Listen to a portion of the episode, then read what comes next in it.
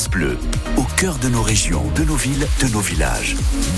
France Bleu Bourgogne, ici, on parle d'ici. Dans 16 minutes, le soleil se lève officiellement dans 16 minutes. En attendant, bonjour, il est 7h30. On, on a des nuages hein, sur toute la Bourgogne. On a 17 degrés maxi annoncés aujourd'hui, donc de la douceur et des euh, conditions de circulation qui sont tout à fait normales. On va faire le point, on se connectera avec euh, le centre qui gère le trafic dans le département de la Côte d'Or dans un instant.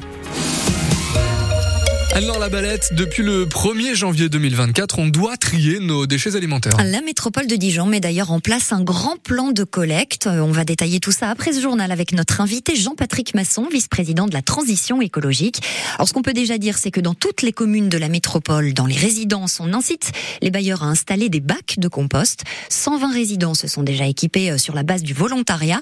Nouran Mamoudi, vous êtes allé dans un immeuble de la rue Jean Jaurès à Dijon où l'association Arborescence accompagne les locataires. Dans la cour de la résidence, trois grandes caisses en bois viennent d'être installées. Elles doivent recevoir les déchets des quelques 160 familles qui habitent ici. Lorraine Klein est maître composteuse. Elle édicte certaines règles de base. C'est toutes les épluchures de fruits et légumes, quelles qu'elles soient. Des fois, on entend qu'on peut pas composter les agrumes, les poireaux, les oignons, les patates, les bananes, les échalotes. Tout ça, vous pouvez y aller, il n'y a aucun souci. Ça marche aussi avec le marc de café, les thé et bien sûr les coquilles d'œufs. Mais très rapidement, certains habitants présents émettent quelques inquiétudes. Est-ce que tous ces déchets ne risquent pas d'attirer les rats Réponse de Jean, il travaille à la métropole de Dijon. C'est pas le compostage qui amène les rats. Les rats sont déjà sur place. Pierrette, habitante de la résidence, a l'habitude de trier ses déchets et le compost, elle n'attendait que ça. Très très bien, il était temps.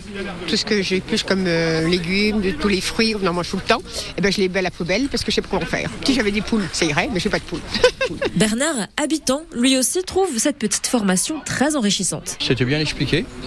Et c'est pratique euh, dans le sens que plutôt que de faire n'importe quoi au niveau de nos déchets, bah, qu'on puisse trier, que ça fasse du bien à tout le monde. Quoi. C'est certain que je vais respecter ce qui est dit. L'association Arborescence doit accompagner les habitants de cette résidence durant deux ans à raison d'un rendez-vous tous les trois mois. Et ce sera ensuite la métropole de Dijon qui prendra le relais à raison d'un rendez-vous par an. Alors on vous attend au 03 80 42 15 15 là maintenant. Dites-nous euh, si vous êtes passé au compost pour vos biodéchets. Dites-nous aussi comment ça s'organise chez vous, dans vos maisons, dans vos appartements. Est-ce que vous avez des seaux euh, Est-ce que vous faites également de votre compost Ça demande des efforts ou alors pas du tout pour vous. On vous attend au 03 80 42 15 15. Emmanuel Macron a reçu les agriculteurs de la Confédération paysanne et de la coordination rurale hier.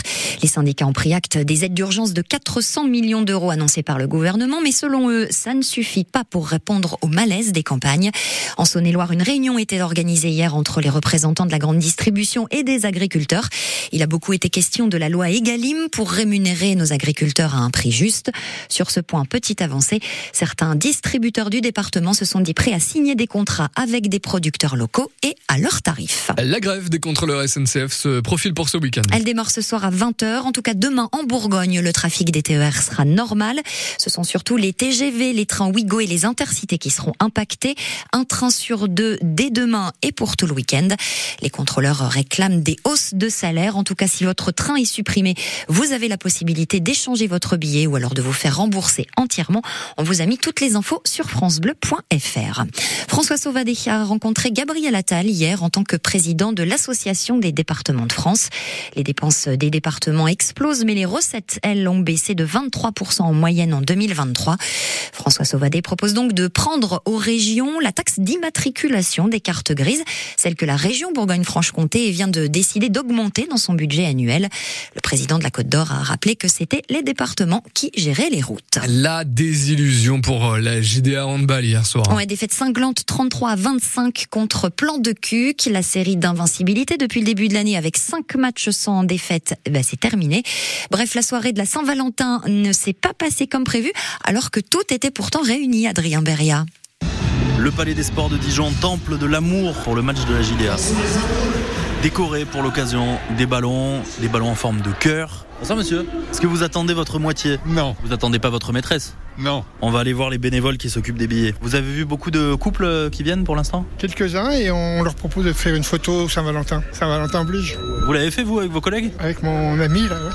Mais on n'est pas ensemble. Notre déclaration d'amour. Avec des petits cœurs sur la photo. C'est une petite soirée en amoureux pour la Saint-Valentin au handball? Exactement, il faut. En quoi ça peut être romantique un match de hand ou un match de sport en général? Ah, au cri, il y a du Ah, il y a de sport, l'action. il y a de l'action. Vous êtes en couple? Mais on vient pas faire la Saint-Valentin. Vous faites plus la Saint-Valentin? Vous l'avez jamais fait? Ah si, étant jeune, euh, on l'a fait, mais maintenant, Parce qu'on n'est plus trop jeune, quoi. Vous êtes ensemble depuis combien de temps? 51 ans. Eh oui, Ça forge de venir voir des matchs ensemble? tout à fait. Une phrase qu'on peut dire en amour et devant un match de hand. Allez, les filles. C'est une joueuse technique. Ah, c'est- c'était bien. Belle performance. Et comme quoi l'amour peut être cruel pour cette Saint-Valentin, les Dijonnaises concèdent leur première défaite de 2024.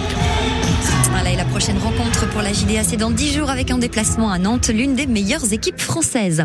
En foot, le PSG s'est imposé 2-0 hier face à la Real Sociedad au Parc des Princes. C'était les huitièmes de finale aller de la Ligue des Champions.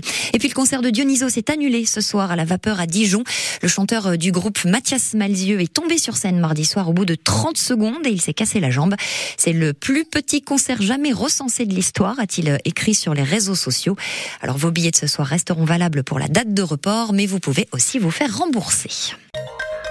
L'information de France Bleu Bourgogne continue sur francebleu.fr et l'appli ici.